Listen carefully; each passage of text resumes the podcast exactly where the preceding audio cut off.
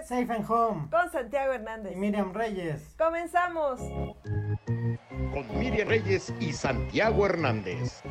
Safe and Home. Amigos, gracias por acompañarnos en Safe and Home y la verdad, como siempre, como cada emisión de este programa, nos da mucho gusto que esté con nosotros para hablar de lo que más nos gusta, del rey de los deportes y prácticamente la Liga Mexicana de Béisbol ya está a punto de terminar su temporada regular, escasos juegos prácticamente. Ya se van a definir algunos lugares. Todavía en el norte en la zona norte ahí está muy peleada la contienda. Y en la zona sur también nos pueden dar algunas sorpresas probablemente los guerreros de Oaxaca, si es que los Tigres de Quintana Roo no se aplican en sus últimos compromisos. Grandes Ligas también ya está en la recta final y es bien importante que a partir de este mes de agosto que estamos iniciando empiecen a definirse los lugares para definir quiénes son los que van a estar dentro de la zona de playoff, los comodines y por qué no amarrar esos primeros lugares. Todo esto y más aquí en Safe and Home y agradezco la compañía como siempre de mi querido amigo Santiago Hernández. Santiago, buenas noches. Gracias, Miss. Buenas noches. Un saludo a toda la gente que nos acompaña como cada semana ya en nuestro programa número 99. Gracias por eh, acompañarnos durante todo este tiempo y gracias también a este tiempo de béisbol por el espacio. Pues sí, ya cinco juegos los que restan contando el de esta noche en Liga Mexicana. Todavía sorpresivos los cambios en el standing después de la serie 28 en la zona norte, sobre todo ya en la sur, pues prácticamente solo el sexto lugar quedaría por definirse, pero la verdad que han sido juegos emocionantes y siguen dándose y empatándose récords en el béisbol mexicano. Sí, y además el picheo a estas alturas de ya el cierre de campaña de la Liga Mexicana de Béisbol nos sorprende mucho porque nuevamente el Águila de Veracruz acaba de hacer otra nueva hazaña. Ahora un juego sin hit ni carrera por parte de los porteños. El primero juego sin hit ni carrera combinado en la historia de los del Águila de Veracruz y el séptimo de la Liga Mexicana de Béisbol combinado. Y qué maravilla, de verdad, que nos está regalando este equipo del el Águila de Veracruz, porque hace poquito estábamos comentando, eh, yo creo que dos semanas, estábamos comentando la hazaña de David Reyes y ahora pues nos regalan esta joya de picheo. Sí, de las pocas veces que se ha dado en Liga Mexicana que en el mismo equipo haya un juego sin hit en la misma temporada y fue el 11 de julio cuando David Reyes lanzando además las nueve entradas consiguió el sin hit ni carrera y pues ahora combinado a Alejandro Soto que lanzó seis entradas, Japson Gómez, Gerardo Gutiérrez y Samuel Zazueta el pasado viernes 28 consiguieron el sin hit como bien comentabas pues uno más en la historia de el Águila que ahí pues el primero nada más ni nada menos Martín Diego que lo hizo en el 37 uh -huh. Anastasio Velázquez el 29 de abril del 74 Héctor Madrigal el 12 de mayo del 83 10 años después Leobardo Mesa el 13 de junio Julio Hernández en el 95 el 20 de junio y hasta ahora que fue el de Dylan Osborne, se acordarán todo lo que pasó Dylan para llegar a México, que pudiera jugar en el 2021, todo eso después de la pandemia en la que todavía no había tantas facilidades para viajar, logra llegar a México y pues tuvo, tuvo uno de los mejores juegos del Águila en esa temporada, fue el 28 de mayo del 2021, el pasado 11 de julio David Reyes y ahora pues este que están consiguiendo es el séptimo combinado en la historia también de la Liga Mexicana de Béisbol. Así que pues sigue haciéndose historia y pues también hablando de la historia del Águila de Veracruz, Paula sí. que le dieron la oportunidad a de, Paola Ríos de lanzar a Paola Ríos de lanzar la primera bola y pues un reconocimiento bien merecido de parte del Salón de la Fama. Pero no nada más es por, por haber lanzado la primera bola, sino por la, el, trabajo. el, trabajo. que ha hecho eh, eh, en la historia, en buscar en los anales de, de la historia del de, de Águila de Veracruz, para reforzar todo ese legado que tienen y no quedarse nada más ahí con lo que dicen algunos, sino ella investigarlo y verificar y algunos mitos eh, ver si eran ciertos o simplemente no es como los como lo cuentan.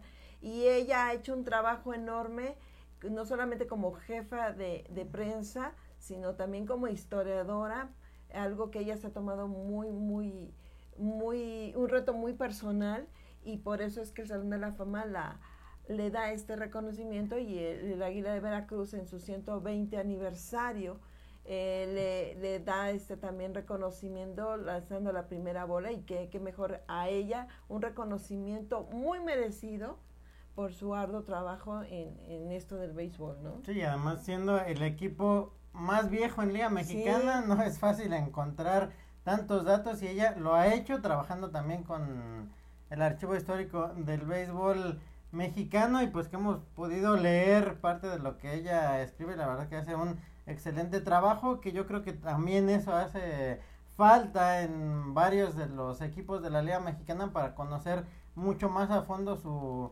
gran historia. Y pues que bueno también por el Águila que sigue consiguiendo récords, empatando récords y siendo un equipo muy importante en la Liga Mexicana que pues este año ya se volaron a los playoffs, solamente falta definir que ya prácticamente en cinco juegos no habrá muchos cambios seguramente para ver contra quién se van a enfrentar. Y estábamos viendo que en 1995 la Liga Mexicana de Béisbol vivió un, un momentos de gloria al tener cuatro juegos sin hit ni carrera.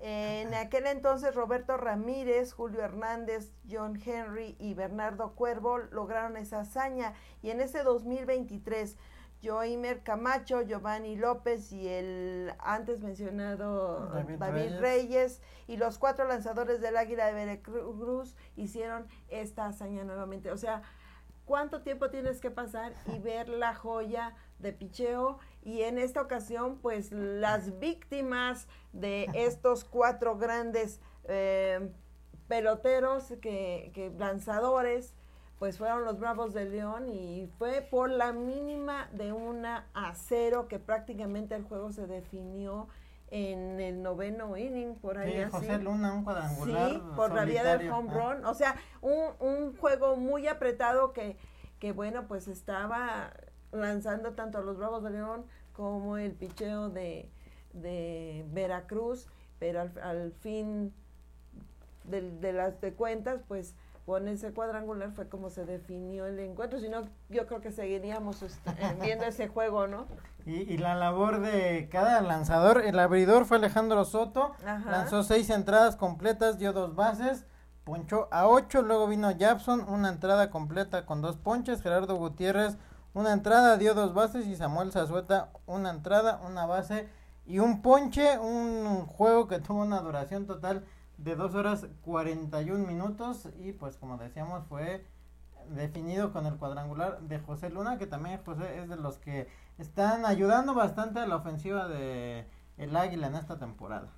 Pues sí, vaya que es el glorioso, glorioso eh, equipo del Águila de Veracruz lleva, eh, ahora sí que le hace honor al mote y pues celebrando 120 años, creo que fue precisamente este juego sin hit y carrera cuando se estaba festejando los 120 años del club en la franquicia, como franquicia de la Liga Mexicana de Béisbol. Y aparte también este pues se han hecho varios reconocimientos por parte de la liga, Jorge Fitch y todos los involucrados, porque no es fácil, el Águila tuvo que dejar un, un tiempo, eh, bueno, unos añitos eh, corto, un par de años yo creo, este, jugar en la Liga Mexicana de Béisbol, pero regresó. Claro, esto vino desde presidencia, desde allá arriba, que dijo, no, tiene que estar nuevamente glorioso porque la franquicia prácticamente se la llevaron a, a con, ya con los tecolotes de los dos Laredos. eh, y allá pues están los Mansur tratando de, de hacer un gran trabajo y, pues están en la pelea, ¿no? El, el, el, Tecolotes de los dos Laredos, pero nuevamente se ocupó la plaza acá en Veracruz, que es un estado completamente, eh, pues, beisbolero. Em, varias de las historias dicen que cuando eh, hubo la guerra entre México y Estados Unidos, eh, fue cuando llegaron los estadounidenses por Veracruz, entró el béisbol. Otras historias cuentan que por la cercanía de Tamaulipas, eh, allá en este fue por donde entró el béisbol a nuestro a nuestro país. O sea, pero de todos modos, porque si ves el puerto y, y de Veracruz y también Tamaulipas que tiene frontera y puerto, pues era lógico que esta cercanía con el pasatiempo de Estados Unidos, pues este llegara el béisbol a nuestra a nuestro país. Y, y, desde entonces, pues Veracruz, como tú bien lo dices, es uno de los equipos, equipos más longevos de, del béisbol profesional en México y, y, seguido de los eh, Sultanes de Monterrey, los Diablos Rojos del México, son de los que han fundado esta maravillosa liga de verano y que nos tiene ahorita con el Jesús en la boca porque estábamos diciendo que estamos en la recta final y pues hay equipos que ya están definidos en la zona sur sobre todo, pero se están moviendo algunos. Eh, norte. Sí, algunos, eh, pero más en, ahorita en la sur todavía no está definido porque los mismísimos Tigres de, de Quintana Roo se están haciendo daño ellos mismos porque ellos mismos son los que se meten en problemas. Tenían dos series importantes, no las pudieron ganar, una contra eh, cuando viajaron a, Saltillo y luego perdieron la serie como locales, su penúltima serie como local ante los Guerreros de Aguascalientes. O sea, de seis juegos, nada más ganaron dos y ahora pues en su última serie como locales en la temporada reciben a Olmecas de Tabasco que en las últimas semanas eh, de haber sido uno de los equipos eh, que estaban comandando la liga, ahorita no han tenido un pequeño tropezón ahí los Olmecas, pero pues Tigres nuevamente no no pudo ganarles el primer juego y el fin de semana que termine, que concluye la temporada para, para, eh, para ellos, van a Oaxaca y resulta que los eh, guerreros de Oaxaca les están siguiendo muy muy de cerca a Tigres. Entonces cualquier tropezón en estas en estos tres este cinco juegos que faltan pues podría haber un cambio de escenario como nos lo está presentando la Liga Mexicana de Béisbol en la zona sur. Pero en la zona norte todavía no están definidos los eh, los lugares. Todavía hay equipos que se están ahí agarrando, no sé, el, jersey para tratar de subir y bajar. Y está muy interesante cómo está la zona, la zona norte. Sí, y más el fin de semana con los resultados que se dieron con los toros de Tijuana. Laguna que seguía en la pelea y sorpresivamente regresaron al primer lugar los tecolotes de los dos Laredos que están parejos Laguna y Monterrey, bajaron al tercer lugar a los Toros de Tijuana, que Toros ahorita pues ya son el cuarto sitio, pero Laredo ahí sigue, no ha dejado de pelear a lo largo de toda la temporada y pues qué bueno que no vayan a ser otra vez los mismos equipos los que clasifican siempre, sino que se sea una pelea más cerrada y sobre todo pues ya por definirse en los últimos cinco juegos de esta temporada que pues sí decías de Tigres y Guerreros son dos y medio juegos los que tienen de distancia nada más eh, Guerreros detrás de Tigres quedan cinco se van a enfrentar entre ellos y esa serie podría definir quién va a ser el que va a pasar pero si en la norte se han estado dando con todo. Equipos como los Araperos de Saltillo, que no tuvieron tan buen inicio, que estuvieron en el séptimo, octavo al inicio de la temporada, han ido subiendo poco a poco y que ahora pues ya tienen prácticamente su lugar también asegurado. Y las distancias entre los tres primeros y Toros de Tijuana es de un juego.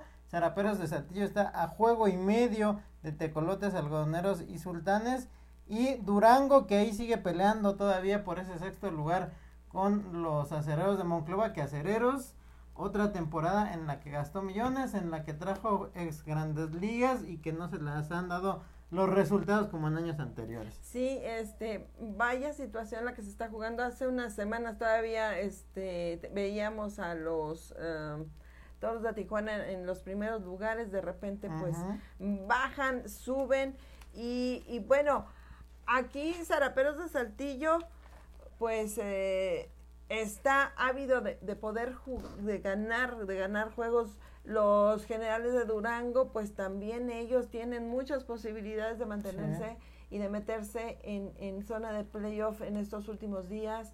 Eh, estábamos viendo unos algodoneros, de, bueno, de Unión Laguna, que también están haciendo su trabajo, son de los equipos que se han visto más consistentes durante la temporada. Ya hablar de mariachis, acereros, este, rieleros, pues eh, pues ya prácticamente ellos están jugando ya para cumplir, para, para terminar el compromiso, pero son los que te pueden meter la zancadilla siempre. Lo vimos con los rieleros jugando ya, pues no tengo nada que perder, y a los Tigres, pues nada más les ganaron dos juegos, les hicieron la malora.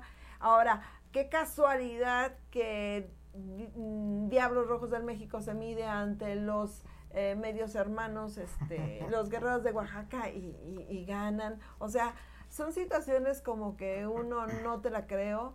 En, ¿Acaso no se quieren enfrentar a los Tigres? De todos modos, aunque se enfrentaran a Tigres, Tigres no traen nada. Y en los refuerzos, el lunes fue el último día, el último día de refuerzos de emergencia para aquellos equipos que estaban en zona de playoff o que ya estaban dentro de postemporada para poderse reforzar y mover las, las piezas necesarias.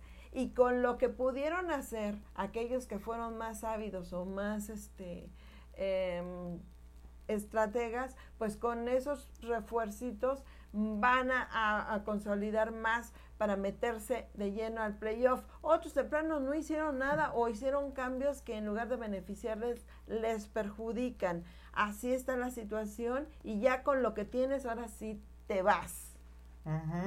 Y hablando de los toros de Tijuana, todavía el viernes estaban en el primer lugar en uno de los juegos más largos de esta temporada que se definió en 14 entradas que Acereros les ganó dos carreras por una. Todavía ahí los toros tenían récord de 47-35. Estaban por arriba juego y medio de tecolotes, algodoneros y sultanes.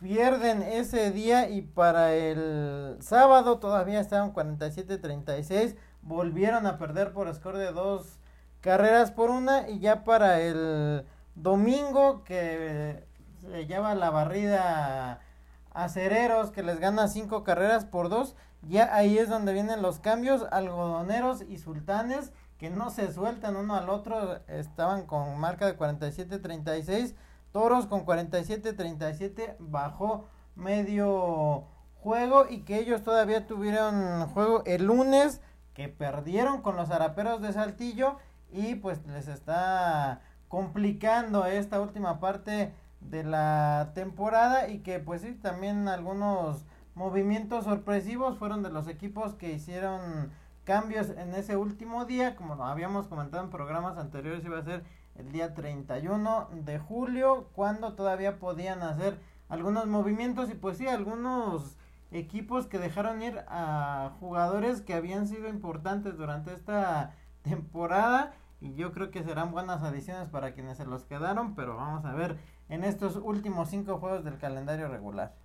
Sí, pues la Liga Mexicana de Béisbol emitió un boletín el día 31 para de todos los eh, movimientos que se dieron y bueno, pues México, Diablos y Oaxaca, el Club Diablos Rojos del México se dio de manera definitiva los derechos de Jeffrey Rafael Niño Gallego, eh, pitcher derecho, al Club de Guerreros de Oaxaca y no podrá regresar al equipo de Diablos en el 2024.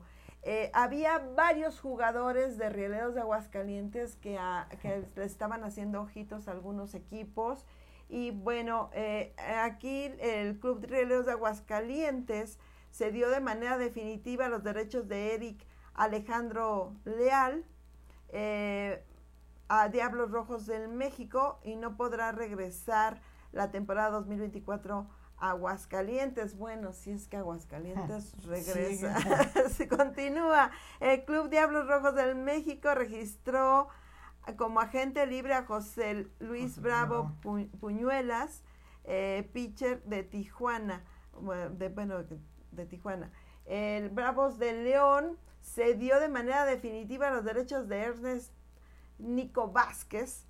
Eh, ahora sí que no podría regresar a Tijuana. El Club Toro de Tijuana dio de baja a Ricardo José Rodríguez Ramírez y la Liga Mexicana también este pues ya le ya también me mandó un comunicado diciendo que el club del Águila de Veracruz se dio de manera definitiva los derechos de Jackson Guillermo Gómez eh, al club de generales de Durango. El club de Águila de Veracruz registró a, la gente libre Olvis Rafael Parra que creo que es un jugador muy muy joven. Eh, el Bravos de León se dio los derechos de Brandon Villarreal a Zaraperos de Saltillo. Zaraperos de Saltillo registró al como agente libre al extranjero y activó a del roster a Juan Carlos Ramírez, otro pitcher. Y el Club de Guerreros de Oaxaca, déjenme ver, se dio de manera definitiva los derechos de Francisco Javier Villegas a los reoleros de Aguascalientes y no podrá regresar a Oaxaca. Y así, así se fueron, pero pues lo, aquí lo que llama la atención es que después de la bronca que hubo entre mariachis de Guadalajara y los Diablos Rojos del México y unas sanciones ahí que de verdad este, son para niños de primaria, que daba mucha risa y que no va a afectar para nada a, lo que hagan los Diablos en postemporada. Uno de los involucrados estaba Jeffrey Niño, niño, y pues le dijeron, ¿sabes qué?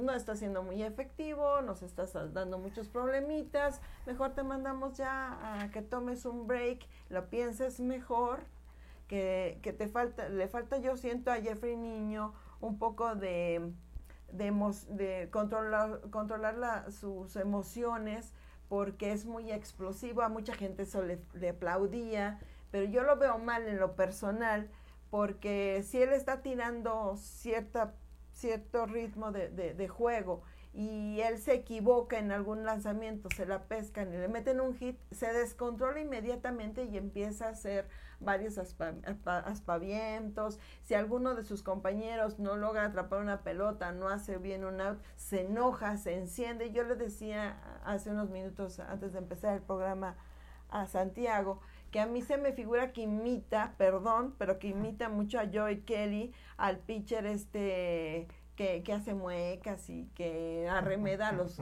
contrarios de los Dodgers de Los Ángeles, que por cierto ya está con ellos.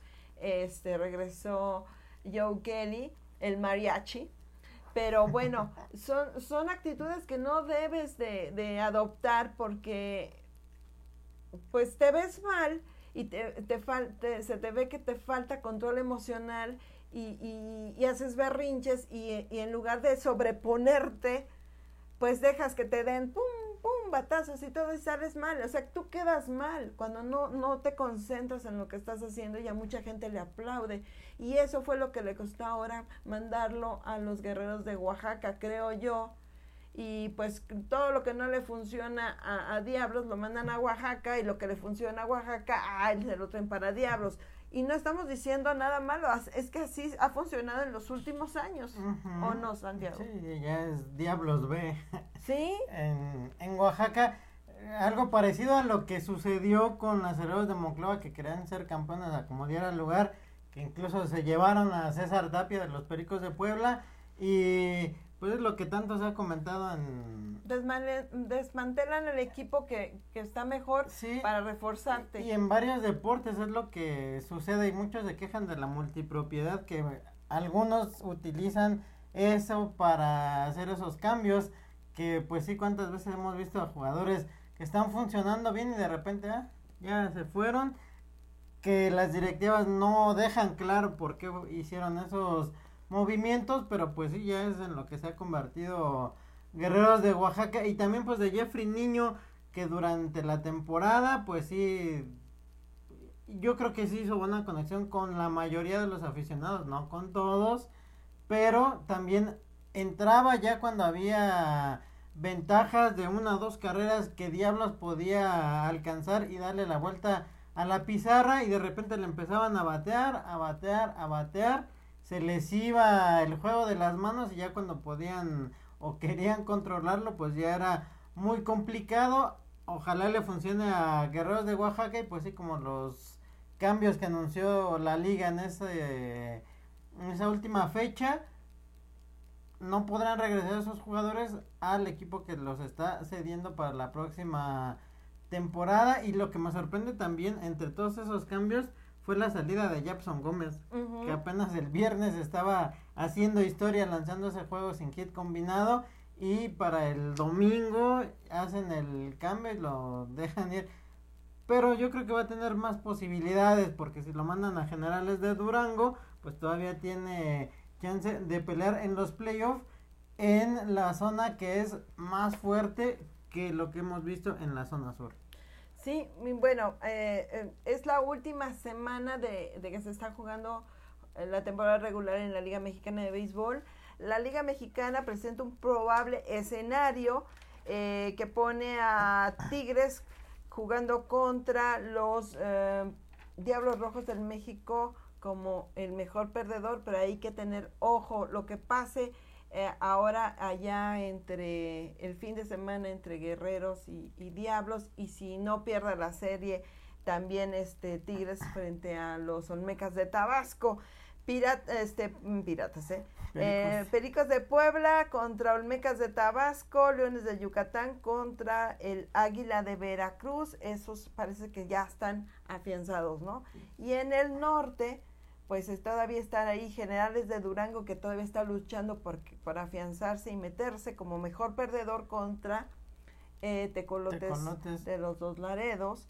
Y luego Zaraperos, que también Zaraperos se quiere seguir ganando y que por cierto los vamos a tener aquí en Ciudad de México el fin de semana. Muy importante para ellos también para afianzarse un poquito más contra los, eh, bueno, ellos van a ir en playoffs supuestamente contra los sultanes de Monterrey y Toros de, de Tijuana contra Unión Laguna, que estas, si esto es así, a mí me gusta cómo está jugando Unión Laguna, pero también me gusta Tijuana. Mucha gente está dando como pronóstico que tal vez Tijuana, aún así como los vemos, vayan a ser los que ganen la, la zona norte y quizás se enfrenten contra Diablos Rojos del México.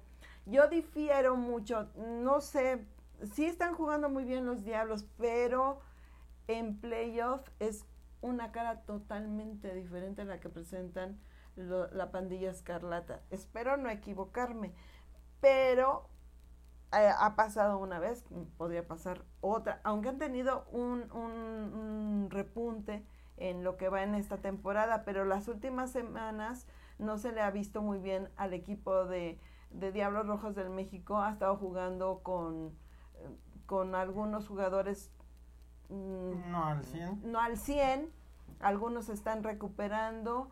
Eh, no ha jugado con Jafet Amador, ya regresó, eh, no sé, su mismo capitán todavía no anda muy bien y algunos otros que han impulsado al equipo en los, eh, para este repunte y eso te pone a pensar si estarán bien para playoff, porque son series cortas y todo puede pasar y equipos menos cansados, eh, un poco más enteros, pues puede ser que te, que te hagan la malora. Bueno, es mi opinión. Pero la postemporada prácticamente empieza. El martes. El martes. Con el juego 1 de la serie Sur. Y el 9 de agosto sería el juego 2. Iniciando también el, el juego 1 de la zona norte el 10 de agosto estaría jugando el segundo de la zona norte. Descansan para viajar los de la zona sur. Reanudando el día 11. El 12 de agosto sería el juego 4 de la zona sur. El tercero de la Norte el 13 de agosto juegan los dos, el cuarto de la Norte, el quinto de la Sur si es necesario. Y si es necesario también el eh, agosto 14 sería el quinto juego de la Norte, el 15 de agosto el sexto de la Sur y el 16 de agosto jugarían los dos, sería el séptimo y definitivo de la zona sur, el sexto de la norte. Y en caso de que en la norte se vayan a siete juegos, estaría jugando el día 17. O sea, es el primer playoff que se me hace mucho desgaste, pero pues eso es buena entrada de taquilla. Y además que les está yendo muy bien, según los reportes de la Liga Mexicana de Béisbol y sobre todo de los Diablos Rojos del México, les está, están rompiendo récords eh, de entrada, ¿no?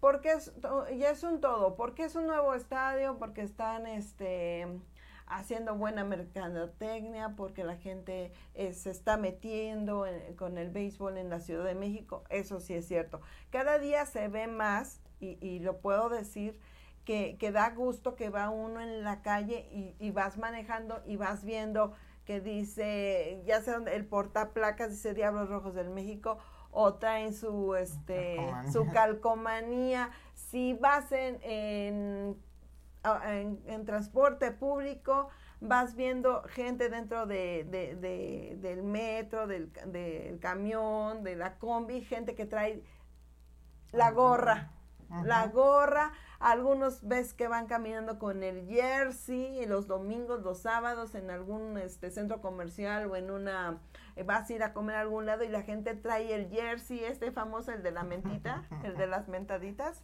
de las Ajá, ese y, y, y, se ve que la gente, sepa o no, está metida en el béisbol y eso es muy bueno. Sí, y gente de las demás plazas que viene siguiendo a su equipo y que le ha gustado el estadio, que le ha gustado el ambiente, pues eso también es bueno. Y el pasado jueves 27 en las redes sociales, el estadio Harp y Diablos dieron a conocer que rompieron el récord de asistencia en esta temporada. 399.931 asistentes, el mejor en las temporadas que han tenido.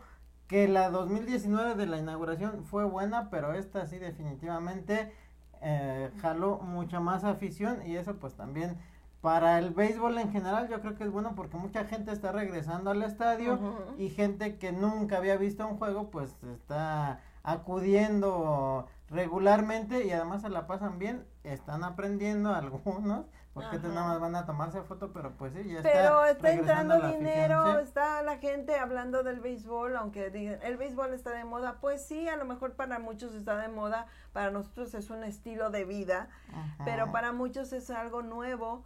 Y ir al estadio, tomarte la selfie, este, convivir con los amigos, comer rico, pasarla bien, eh, más allá de lo que pasa. ¿Qué es lo que, que sucede eh, eh, en la costa del Pacífico, en la Liga Mexicana del Béisbol? A la gente lo que va es a divertirse, a ver béisbol, a pistear, a comer carne asada, a pasarla bien, comer sus dogos y todo. Si gana o no gana el equipo, no importa, ya eh, nos vemos en la segunda vuelta, dicen, ¿no? Es cuando empiezan a amarrar los equipos, pero la gente va a pasarla bien. Y así eso se ve acá ah, en, Ciudad de México y en algunos otros estadios. Claro, hay equipos que dicen, no, es que yo meto más gente, a lo mejor sí, pero yo les voy a decir una cosa. Eh, Sultanes de Monterrey sí lleva mucha gente a sus al estadio, al Palacio Sultán, como yo lo conozco, no con esta marca nueva que, está ahí, sino, pero también ellos regalan muchos boletos. Ellos sí tienen esa cultura eh, gringa de invitar a las escuelas, a los hospicios, a hospitales, a asilos, no sé, y llevar gente. O como en el circo, te regalo un boleto al, al niño, pero el papá me paga medio boleto, no sé. Y la gente va. Aquí en el estadio Alfredo Hart no disparan ni en defensa propia, no regalan ni un boleto. O sea, que esa cantidad que usted que acaba de escuchar que leyó Santiago es boleto pagado. No es, no, no hay cortesías. Son muy pocas las que llegan a dar y casi siempre en programas de radio. Pero ya, pero ya son muy, muy pocas. O sea, nada más les dan, por ejemplo, a sus partners de, mm, de, patrocinadores. de patrocinadores. Ujú. Pero así que digan, a ver, este, no sé, Safe and Home, te voy a dar boletos para tu, tu, tu audiencia, no te dan, No. no te dan. Todavía, cuando estaba Carlos Alberto Fernández, al que le mandamos un, un fuerte abrazo a nuestro amigo de Pega de Hit y es tiempo de béisbol, cuando él estaba a cargo de, de prensa de, de Diablos Rojos del México hace unos par de años, este, todavía te, te llegaban a dar algunas cortesías para que se las dieran. No era fácil, pero sí decía, bueno, aquí está, por lo menos te doy cuatro mm, pa- dobles, ¿no? Pero ahora no, ahora no, ahora sí, que, que nada más se lo dan a, a- a los patrocinadores y por medio de un, de un concurso y va. Y claro, y a sus amigos los influencers, pero a, la- a, lo, a lo general, a los demás programas, No. ni a, a los mismísimos de a 90 pies que, son, que están trabajando en las transmisiones de Diablos Rojos México, no les dan y otros programas más que hay por ahí por W y este y otros que andan por ahí tampoco les dan. Por eso te digo que muy, es- muy es poco muy- lo que dan. sí. Y ahora que comentabas de Sultanes de Monterrey en 2014, 2015, que tuve oportunidad de entrevistar al ingeniero Pepe. Maiz, era lo que me decía. Nosotros regalamos los boletos, pero porque prácticamente lo paga el mismo aficionado. Le das la entrada y todo lo que él va a consumir Claro. a veces es más de lo que le cuesta ir a la familia completa, tres niños, los papás, Sí. todo lo que consumen, ya con eso se pagó el, el boleto. Y sí, en toda la liga, no todos los equipos hacen ese tipo de promociones, si hay promociones, aquí Diablos pues los miércoles que las mujeres pagan un peso y que el martes dejan entrar a, a tomarse la foto al terreno de juego terminando el juego, pero si Pero ya promociones, promociones como antes, que el día del aficionado y que te regalaban cosas, ya no es tan frecuente y cuando llegas hay veces ya no hay nada. o sea. No. Pero pues sí, igual la mayoría de la gente, como bien dices, es con el boleto pagado Pa- porque boleto no, pagado. no hay de, de otra y que además cambian los precios según la serie. Ah, claro, porque ahora, por ejemplo, si aquí en el estadio Alfredo Hart eh, están viendo que el escenario probable es Tigres Diablos, se fueron, pero los precios a, a- a las nubes, o sea, como si fuera, supuestamente no es una serie importante, Dia- Tigres ya no importa, la- ya no hay re- rivalidad, pero es la serie más cara que usted paga en temporada regular, incluso con, eh, aparte el estacionamiento. Sí. O sea, le suben mucho y no se vale. Y ahora que va a ser playoff, pues más, no se vale. O sea, son tres, tres juegos, sí son tres juegos, ¿no? Este, este, aquí en Ciudad de México, o este, es una serie de seis juegos, ya no sé, ya me perdí.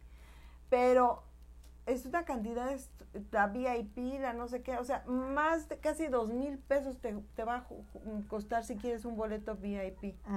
Un amigo por ahí me preguntaba, oye, Miris, ¿tú sabes cómo se mm, rentan este las zonas estos donde están los eh, asientos aquí Los atrás? VIP. Los VIP, digo, no, pues la verdad no sé. No sé cómo se renten, no sé quién los da o cómo, cuánto cuesten, ni la suite, nada de eso, no lo sé. Pero sí ha de ser este algo cariñoso. Y si quieren ir a la serie de este fin de semana contra Zaraperos.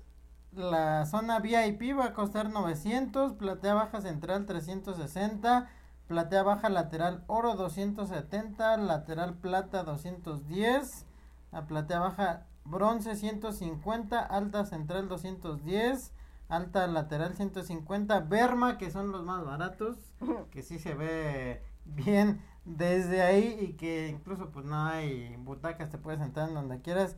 110 en los jardines 90 y personas con discapacidad 90 pesos, haciendo la aclaración que son de precios de boleto por día. Por Y día. como dices del estacionamiento, hay días que lo estaban cobrando en 50 pesos, otros 150, 250. otros 200, 250 y pues No, pues está es cañón. ahí donde mucha gente prefiere no ir y Sí. buscar y verlo en internet. en Y aparte que a veces no abren este los bleachers, los jardines, no los abren, yo no sé por qué, para qué quieren tanto espacio, sin- sin- que puede ser económico poder ir ahí y dejar que las personas se lleven su, su botanita, ¿por qué no? Pero no, no les dan chance.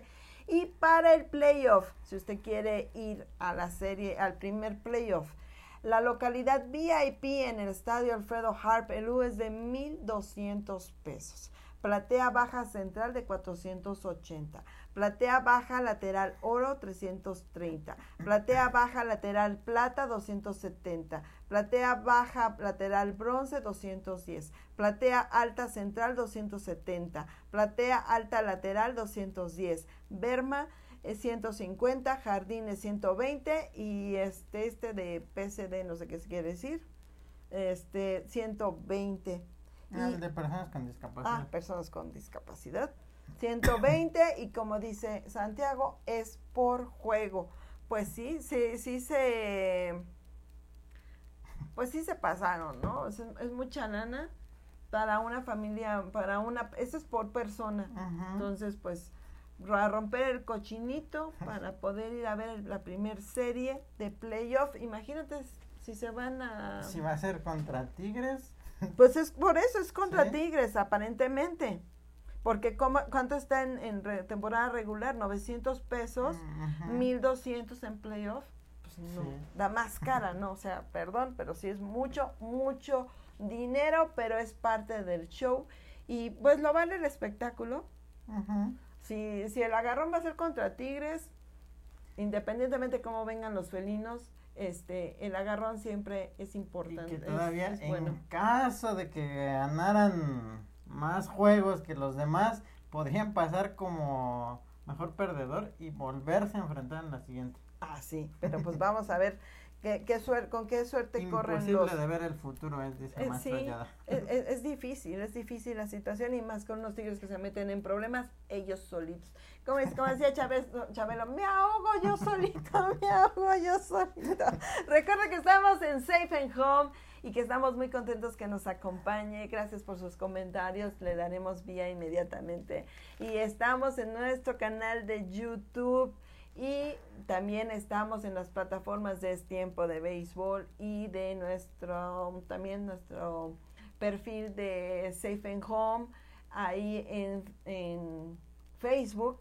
También nos puede ahí ver todos los programas y si anda ahí metido, si le quiere dar un clic y un meterse a YouTube, pues ya que está ahí, ¿qué le cuesta suscribirse y regalarnos un me gusta? A nosotros nos va a ayudar mucho y a usted lo va a tener ahí con la información de primera mano de lo que sucede en el rey de los deportes y hacer, hacer ahí sus, sus pronósticos, ¿no? Sí, y ahí en nuestro canal de YouTube pueden ver todos los programas desde el primero hasta este que es ya el número 99. Y bueno, pasando ya a otra cosa de, de béisbol, porque se nos está acabando el tiempo. Ya el- en el próximo programa de, la, de, de Safe and Home ya vamos a tener prácticamente definidos quienes están dentro del primer playoff de la Liga Mexicana de Béisbol. A todos les deseamos mucho éxito, porque la suerte solamente se le desea, dicen que a los mediocres, y aquí no hay mediocres. Hay ¿qué? Mejores perdedores, pero no hay mediocres. Pero bueno, este, sigamos. eh, en grandes ligas se dio también un juego sin hit ni carrera. A, a un muchacho que pues está empezando en el béisbol, que no gana mucho dinero como sus demás compañeros, pero que se plantó en el montículo. Y bueno, pues resulta que lanzó juegos sin hit ni carrera con los Astros de Houston. Este muchacho que se llama Framber Framber Valdez. Y pues vueltos locos allá toda la gente en Houston porque es el decimosexto no-hitter de Astros de Houston en su franquicia y este muchacho pues tampoco se la creía. Sí, además los Astros que le han batallado con el picheo, varios de sus estelares se les han lastimado y que aún así pues se mantienen en la pelea. Y Framber Valdés, que se esperaba desde inicios de la temporada que diera el salto, que mejorara en sus números, pues ahora le se dio esa oportunidad de que lanzara el sin hit uno más en esta temporada que han sido pocos, pero qué bueno por por Framber que ya lo está consiguiendo.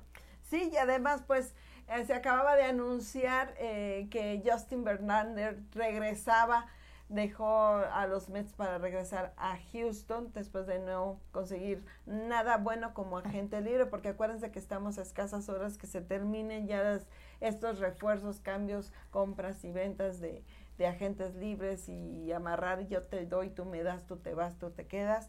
Y bueno, pues felicidades a este, a este muchacho porque pues él no se lo esperaba, es de los pitchers que menos ganan dentro de, de, de, Houston y pues llegó el juego sin hit ni carrera y es una hazaña individual para este zurdo que la verdad pues este eh, sin duda alguna pues para cuando renueve el contrato pues le va le va a ir muy bien y pues así fue este sin hit ni carrera que pues no ha habido muchos en esta temporada pero vale la pena ver eh, un juego así y cuando las personas están presenciando algo como esto, pues es algo que se lo llevan para siempre, ¿no? Y más en esta época en que ya cuidan tanto a los pitchers abridores que no los dejan lanzar más allá de cinco entradas, que si ya se enfrentó dos veces a un bateador, ya no lo dejan la, que la famosa sabermetría. Sí, las Mentiras. como se conoce, y pues Framber que ya había lanzado en un par de sin hit combinados en el 2022, incluyendo uno de la serie mundial. Fue el primero en lanzar un juego sin hit ni carrera individual desde el 2019 en que lo consiguió justamente Justin Verlander, que regresa a los Astros de Houston y pues ahí siguen en la pelea los Astros para meterse a los playoffs, que ha sido una temporada con sus complicaciones, pero todavía tienen algunas posibilidades. Sí, y una de las notas que también en estos días de fechas límites de cambios, pues vimos un movimiento ahí medio raro, pero me estaba comentando Santiago que no es todavía muy bueno para Luis, no, este, Luis, Urias. Luis Urias que estaba jugando con los cerveceros de Milwaukee, que estaba haciendo un gran trabajo pues lo pasan a los Medias Rojas de Boston y bueno, pues le va a hacer ahí compañía a Alex Verdugo y a otro compatriota más. Ajá.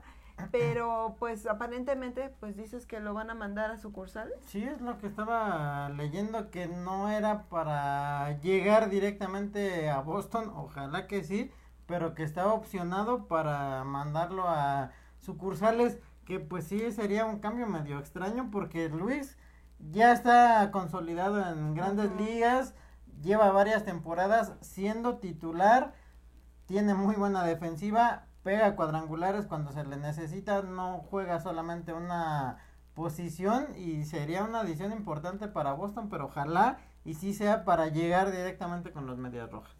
Pues sí, pues eh, si le dan la oportunidad yo creo que, que, vas a desempeñar muy bien su trabajo porque con mi wiki no, no hay queja de su trabajo. Me extrañó su cambio, pero bueno, es una de las notas que se dio.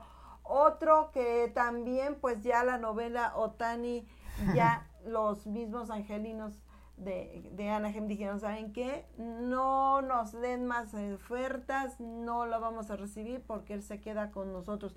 Obviamente tiene lastimado a, Turner, este, Mike Trout, perdón, y pues mientras no se recupere, pues su atracción de taquilla pues es ir a ver a Otani. Y donde quiera que vayan los ángeles de, de, de California o los ángeles de Anaheim, como quieran llamarlo, este pues la atracción es ver a este muchacho que, que está, que se llevó hace unas, unos días su primer juego completo como pitcher, eh, su blanqueada. Y aparte pues también se despachó como bateador designado con su home run. Y anda muy cerquita, este, lo que faltan todavía es agosto y septiembre, todavía faltan mm, como, como unos 60 o más juegos este, para concluir la temporada, todavía tiene oportunidad. Él tiene, creo que se había quedado como en 37, 30 y algo de home runs. Todavía estás, puede acercarse, no sé si lo, lo, lo, pueda, pero bueno. Por lo menos cerca de los 60. De los 60 home runs de esta temporada, que el año pasado rompió la marca eh, de 61 home runs, el mismísimo Aaron Judge y que, acaba de regresar con Yankees de Nueva York, pero pues los Yankees no levantan. No. Levantan. Y a pesar de que Medias Rojas de Boston y Yankees están ahí en el sótano, este, pues mm, todavía tienen posibilidades estos dos de que si aprietan las tuercas puedan meterse como comodines. Pero todo depende de lo que haga el equipo, ¿no? Por ahí se decía que Juan Soto probablemente se iba a ir con Yankees. No me crean, pero que ya estaban en tratos, si no es que ya están en eso. Los Yankees pues no han tenido muy muy bien, aparte no han estado haciendo bien su trabajo, de verdad.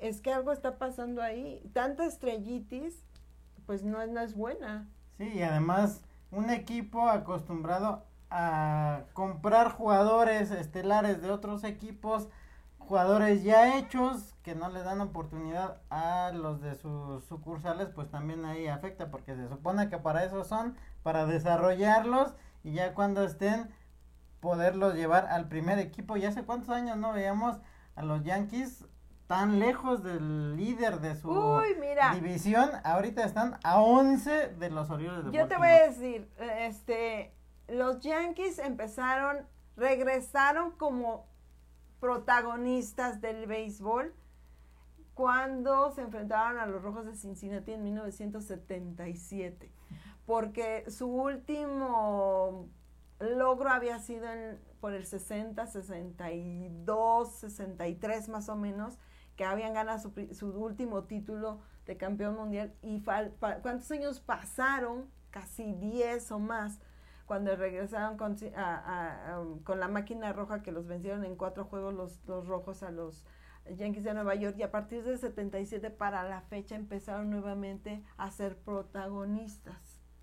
Claro, de esos peloteros ya no ya no los eh, vamos a encontrar ahora. Ahora es una nueva generación de peloteros que, que, que es difícil su, su forma de tratarlos porque cualquier cosa se sienten ofendidos, se sienten agredidos y eso es otra forma, no es esos hombres toscos como un Reggie Jackson, como un Billy Martin, digo Billy Martin, gente que, que te hacía un goshas, eh, no sé, había gente que, que muy muy fuerte dentro de Yankees y ahora pues sí los vemos, pero los vemos un poco más estilizados, más refinados estos peloteros y bueno, pues así no se puede jugar béisbol, pero es la nueva, la nueva era, ¿no? Y que lo último de aquella gran generación que fueron prácticamente dueños de los noventas junto con los Bravos de Atlanta, Derek Jeter, fue él. Pues ya, el, el último capitán y ahora el nuevo capitán, pues ya lo vemos, está lesionado y está tratando de recuperarse. Y ya que estamos en el área de allá de, de Nueva York, eh, hace unos meses les comentaba aquí en Safe and Home que iba a haber un evento muy importante que me gustaría a mí ver. Es que van a jugar los Tigres del Licey y el Águila, eh, los, eh, las Águilas Cibaeñas en el City Field y va a ser tres juegos de exhibición del 10 al 12 de noviembre.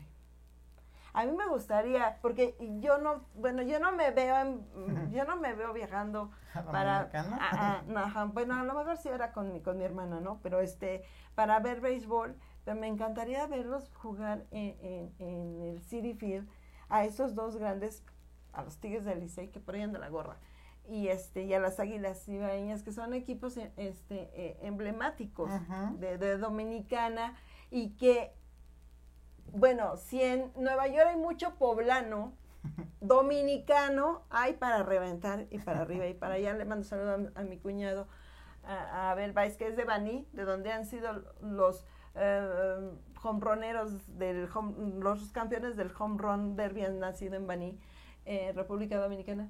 Y este y la verdad es que hay mucho dominicano eh, allá en, en, Nueva York, hay, pero para reventar. Más que, más que puertorriqueños, hay dominicanos. Y, y, yo creo que se va a llenar el City Field de puro Dominikinski. Te lo juro, me encantaría ver esa serie, sí me encantaría verla de exhibición. Y por qué no darme una escapada y, verlos en su, no sé, jugando allá en el Quisqueya o algo así en Dominicana, pero me encantaría porque eso desde que lo anunciaron yo dije yo quiero estar ahí, pero bueno.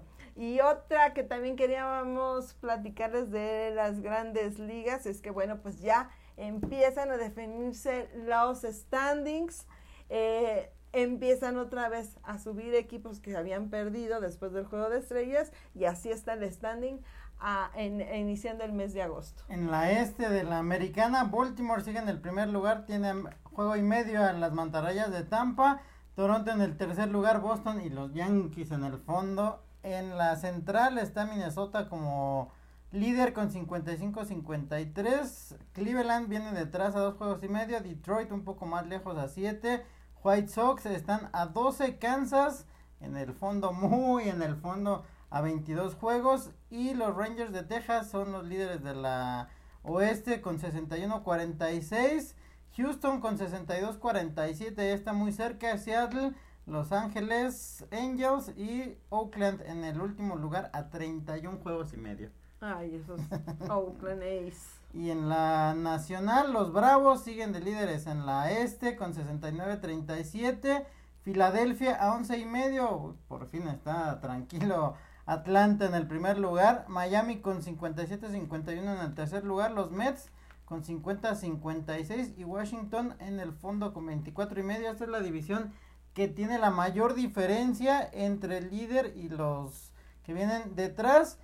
Tus rojos en la central con el primer lugar del 59-50, un juego por encima de Milwaukee. Los Cubs están a 4 de distancia, Pittsburgh están a 10 y San Luis, que pues no es que se nos olvide, pero es que últimamente no han dado muchas noticias, siguen en el fondo. Que ahí se queden. Con 11 juegos y medio de distancia. Que ahí se queden, ahí están bien. Sí, ya también desde que se fueron Pujols y Molina, ya prácticamente han desaparecido. Y en el oeste, pues los Dodgers siguen en el primer lugar a dos y medio juegos de distancia. Están los Gigantes de San Francisco los Diamantes a cuatro y medio, San Diego a ocho y medio y Colorado a 19. Pues sí, así es, todavía se mantiene eh, esas, esa, ese standing. Faltan todavía dos meses, agosto, septiembre, porque en octubre ya no, no, no, no cuenta para nada. Entonces todavía hay algunos equipos que si empiezan a, a carburar, pues pueden meterse como comodines, ¿no? Incluso, bueno, pues Rojos tenía ahorita unos problemas porque iniciando la, la esta parte de la temporada, pues perdieron. Incluso fueron apaleados ayer por los cachorros de Chicago, más de 20 carreras o 20 carreras les, dieron a los a Cincinnati, que previamente venían de ganarle la serie a unos orgullosos Dodgers de Los Ángeles y los, los, los rojos de Cincinnati pues tienen que apretar bien el acelerador si se quieren alejar precisamente de los cerveceros de Milwaukee que están ahí a un juego muy cerquita. Todavía falta. Entonces, viendo a, Cincinnati me da mucho gusto. No sé qué expectativas tener de ellos, no me quiero hacer muchas, este, no me quiero ilusionar para no desilusionarme, pero es un equipo joven, eh, es, sí es cierto, les faltan pinches abridores, pero con los cañoneros y los jiteritos que traen, están haciendo... Es, es uno de los equipos más jóvenes de la Liga Mexicana, de la Liga Mexicana, de las ligas mayores. Y una nómina no muy alta, y ahí están, andaban queriendo cambiar a Jonathan India, pero creo que no, no me lo van a dejar ahí. Y, y, yo creo que así se deben de mantener los rojos. Y los otros equipos, pues estamos viendo un equipo muy consolidado como son los Bravos de Atlanta, que pues están jugando muy bien, se están enrachando y eso es lo que hace que, que, que se, vean nuevos, nuevos equipos que hace años no los veíamos en primer plano y eso hace muy interesante el cierre. eh, prácticamente de, la, de las ligas mayores. Y así está el panorama del béisbol, querido Santiago. Pues sí, ya como bien mencionabas, para la próxima semana estaremos ya hablando de los playoffs en Liga Mexicana, ya que se definan el domingo por la noche todos los lugares, tanto en la norte como en la sur. Así es, pues agradecemos el favor de su atención y recuerde sintonizarnos el próximo, la próxima semana en un próximo programa de Safe and Home y gracias por su sintonía. Pues sí, un saludo a Marisol antes de que se me olvide y gracias a la gente que nos acompaña como cada semana. Gracias, hasta la próxima.